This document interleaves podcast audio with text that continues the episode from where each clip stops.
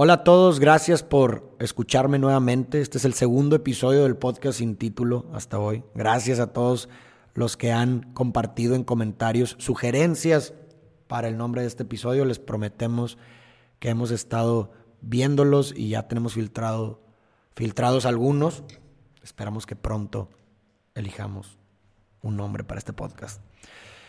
Pero bueno, sin más, espero que les haya gustado el episodio anterior. Ya conocen un poquito más de mí. Y creo que la historia que les conté en el primer episodio abre la puerta para el tema que vamos a tocar el día de hoy, que es la muerte. Como pudieron ver, este tema de la muerte ha estado presente en mi vida, así que eso me ha llevado mucho a pensar y cuestionar y filosofar mucho acerca de la muerte y es el tema que vamos a hablar el día de hoy. No, ojo, no, no vamos a hablar de la muerte de un ser querido en sí, ese va a ser un tema para otro episodio.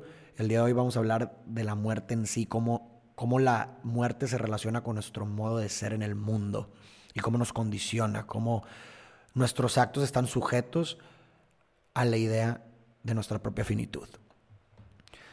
Martin Heidegger, considerado uno de los filósofos más importantes del siglo XX, decía que la muerte es la posibilidad que imposibilita cualquier posibilidad de ser.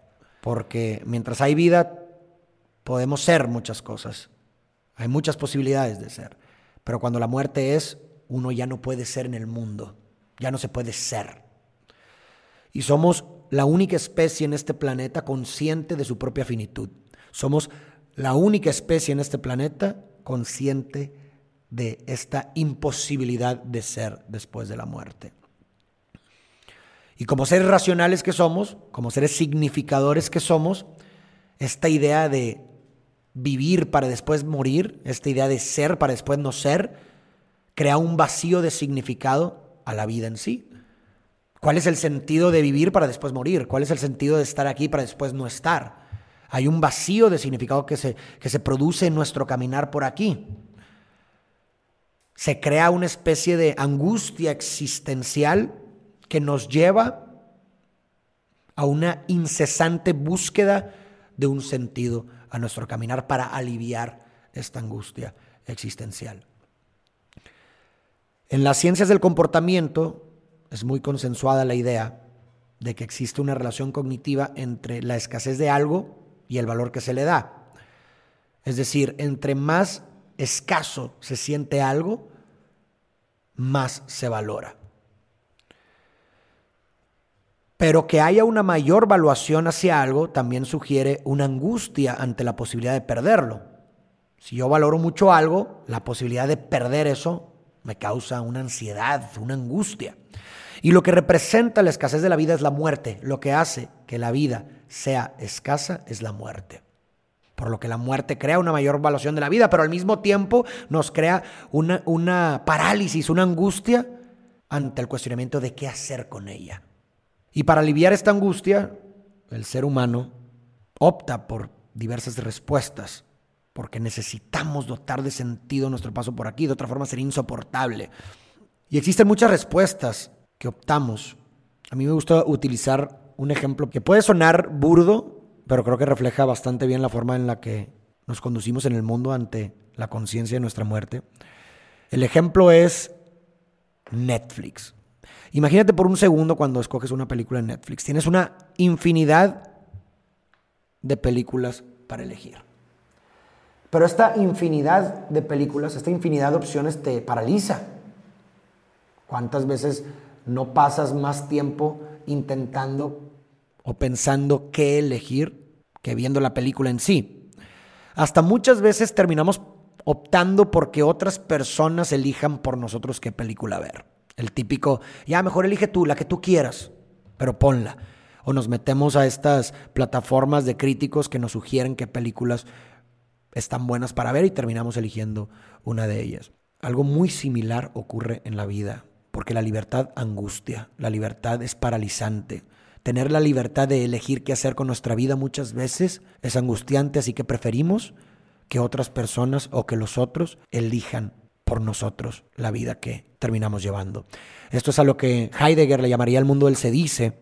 Nos sumergimos a un mundo anónimo, en donde hacemos lo que se dice que tenemos que hacer, en donde decimos lo que se dice que tenemos que decir, en donde pensamos lo que se dice que tenemos que pensar, en donde llevamos la vida que se dice que tenemos que vivir. Y terminamos sucumbiendo al anonimato. Terminamos siendo personas anónimas porque somos como cualquier otra persona. ¿Por qué? Porque la libertad angustia. Dotar de sentido, o más bien asumir con la responsabilidad de dotar de sentido tu vida es angustiante. Prefiero que alguien la dote por mí.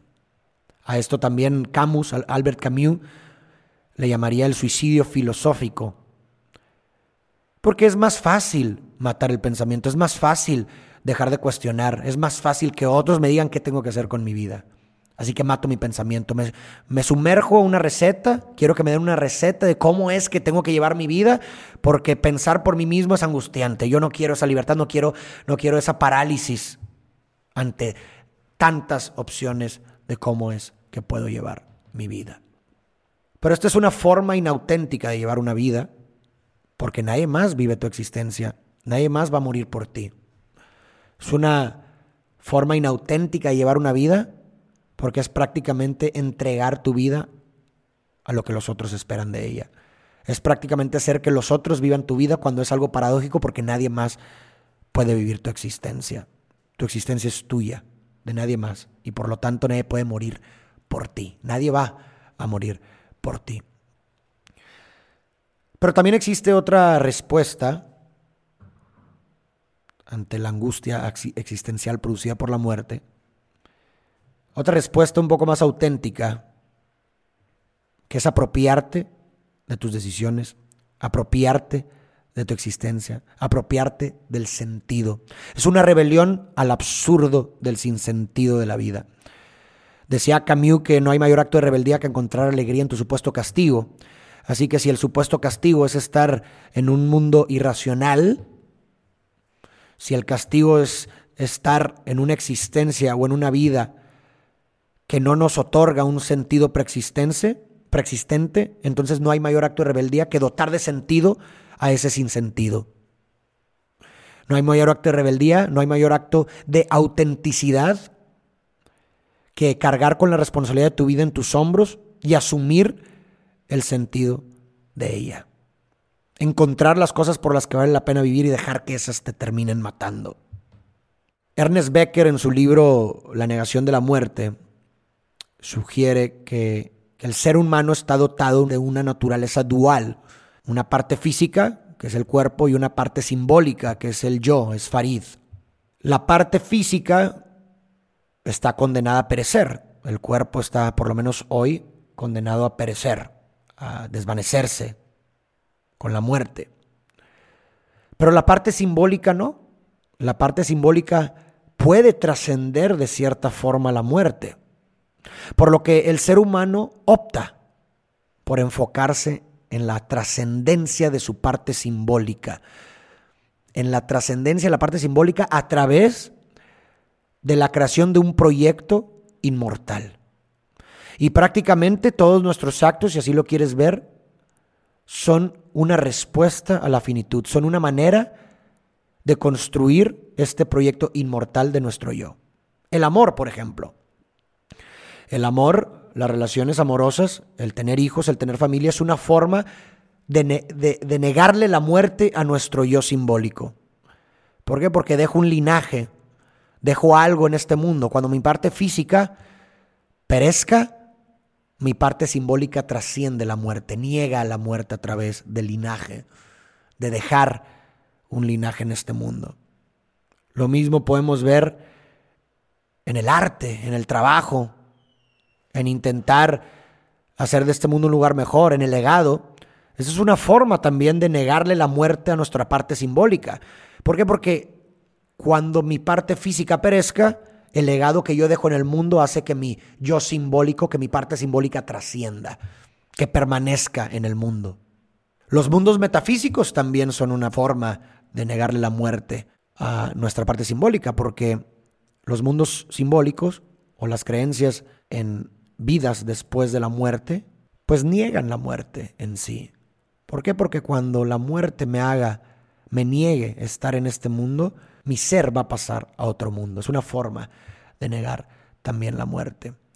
Entonces, si nos fijamos, prácticamente la muerte condiciona nuestros actos, la muerte condiciona nuestra forma de ser en el mundo. Y de esta forma entonces podemos quizás darnos cuenta o ver bajo dos lentes diferentes la muerte. Un lente terrible, la muerte puede ser horrible, es una causa de angustia. Puede ser horrible pensar que todas las personas que amamos morirán. Es terrible pensar, o es angustiante, o nos entristece pensar que va a llegar un punto en donde ya no vamos a poder disfrutar de aquellas cosas que dotan de sentido nuestra vida. Angustia. Suena terrible. Pero la muerte también puede tener una connotación poética, bella, en tanto que finalmente la muerte es lo que hace que todo tenga sentido. Y existe una ironía que de hecho se me ocurrió hoy mientras meditaba de lo que iba a hablar en este episodio. Estaba pensando en qué era lo que iba a decir y de pronto se produjo una cascada mental que me llevó a una ironía de la muerte. Y ahí les va a ver qué piensan. La ironía de la muerte es esta idea de que la muerte hace que la vida sea temporal y escasa. Por lo tanto, la muerte hace que encontremos cosas significativas durante nuestra estancia aquí. Y estas cosas significativas, estas cosas que dotan de sentido nuestra vida, causan nos hacen desear vivir para siempre. Pero la, la, ironía radica en que si fuéramos eternos, entonces nada sería escaso. Y si nada es escaso, entonces nada tendría valor. Por consecuente, desearíamos encontrar la forma de morir, porque nada tuviera sentido. Entonces la gran ironía de la muerte es que sí, angustia y es terrible, pero al mismo tiempo es lo que hace que encontremos cosas por las que vale la pena vivir, que encontremos cosas que finalmente son la causa de nuestro deseo de vivir para siempre. Esa es la gran paradoja. No hay sentido fuera de la muerte. Y eso le da una connotación poética, porque entonces gracias a la muerte, puedo tener relaciones significativas con mi familia, con mis hijos, con cualquier ser querido, con los otros, con mis amigos. Gracias a la muerte se crean grandes obras que embellecen nuestra realidad. Gracias a la muerte hay arte, si así lo quieres ver. Y sí, también hay una connotación a lo mejor triste de la muerte, porque la muerte produce dolor, también. Pero que esa no es la definición de la belleza, que no la belleza es una armonía entre contrastes. Imagínate una vida sin contrastes, una, una, vida flat. Pues no tendría sentido alguno. Imagínate una, una vida en donde no tuvieras la capacidad de amar, en donde no tuvieras la capacidad de sentir alegría, de vivir experiencias increíbles. Porque si no tuvieras la parte negativa, no puedes tener la positiva. Si no puedes experimentar dolor, no puedes experimentar amor.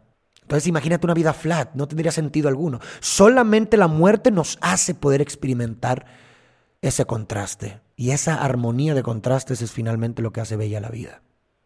Que la contemplación de la muerte nos haga valorar más nuestra vida. De hecho, ahorita se me venía a la mente que cuando Heidegger le preguntaban en sus conferencias cómo es que uno pudiera, podía llevar una vida más auténtica, él decía que pasando más tiempo en los cementerios. Y es que aquí se esconde precisamente e, e, e, esa utilidad de la contemplación de la muerte, ¿no? Que la muerte nos haga valorar más nuestra vida, que la muerte nos haga perseguir aquellas cosas que consideramos significativas, que la muerte nos haga valorar más nuestras relaciones con nuestros seres queridos.